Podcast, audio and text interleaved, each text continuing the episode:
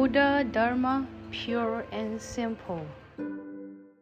Four reliances, in my article, Where Do We Abide? I wrote that the Buddha advised against abiding in the six sense objects sight, sound, smell, taste, touch, and phenomena, nor in the five desires wealth, sensual pleasure, fame, food, and sleep, because they cloud our intrinsic nature and worsen our afflictions, thus preventing us from being at ease and feeling liberated. So, where should we abide? Since our faith is founded in the Buddha Dharma, we should abide in faith and thus the Buddha Dharma even though the teachings of the Buddha Dharma can be vast and profound, one fulfills the qualities of a genuine Buddhist just by abiding in the four reliances. First, rely on the Dharma, not on individual teachers. Today, many rely on deities or specific teachers instead of the Buddha while others rely on individualistic teachings instead of the Dharma. Although it is undeniable that the spiritual journey of a Buddhist begins with the guidance and teaching of a teacher, one must also realize that ultimately what can be relied on is the Dharma, not individuals. The Buddha too abided by this principle. Therefore, it is important to rely on the Dharma, not on individual teachers, if we wish to attain a proper understanding of the truth. Second, rely on wisdom, not on consciousness. Consciousness refers to the eight consciousnesses. The first six eyes, ears, nose, tongue, body, and mind. The seventh, the manas consciousness, and the eighth, the alaya consciousness. The consciousness only school further divides these consciousnesses into subtler functions.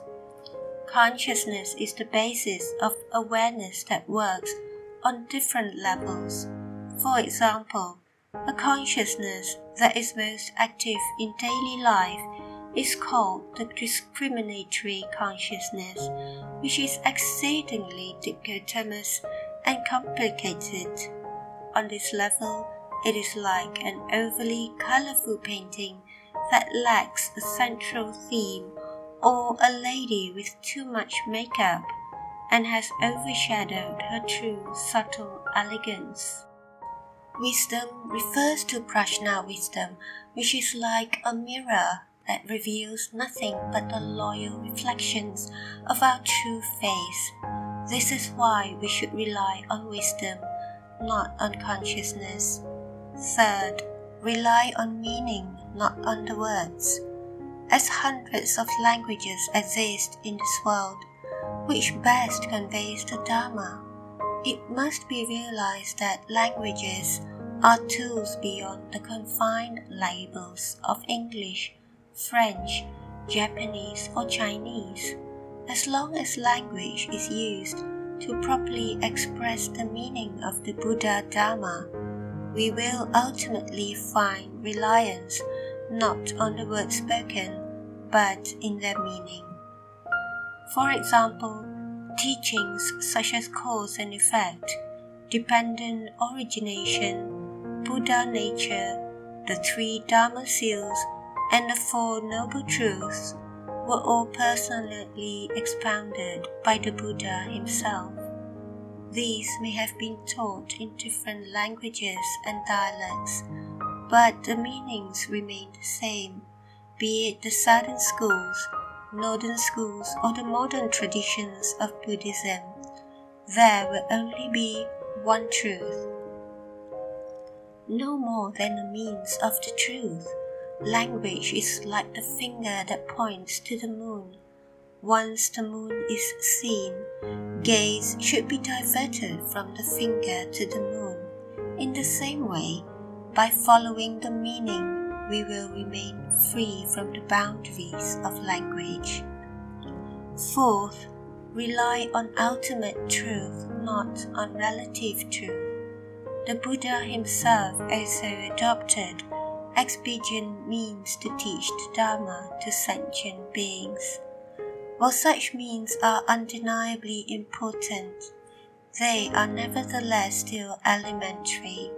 On this level, simple ideas are introduced to spark interest in the Dharma and benefit beings with the basic understanding of Dharma. Expedient means are only relative truth.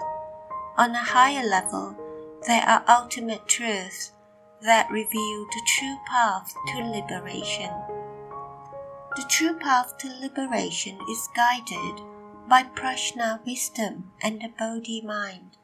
Such teachings are geared towards the ultimate goals of liberation from afflictions, as well as freedom from suffering and attainment of happiness.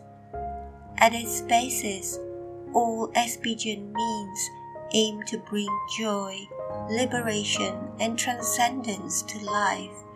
Furthermore, they aim to deliver all beings, follow in the footsteps of the Buddha, and elevate one's spirit and magnanimity to that of the universe. Only then does one truly possess a Buddha's heart and mind.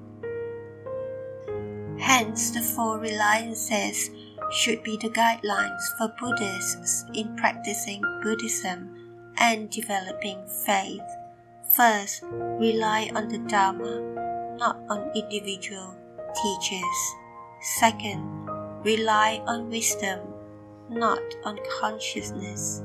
Third, rely on meaning, not on the words.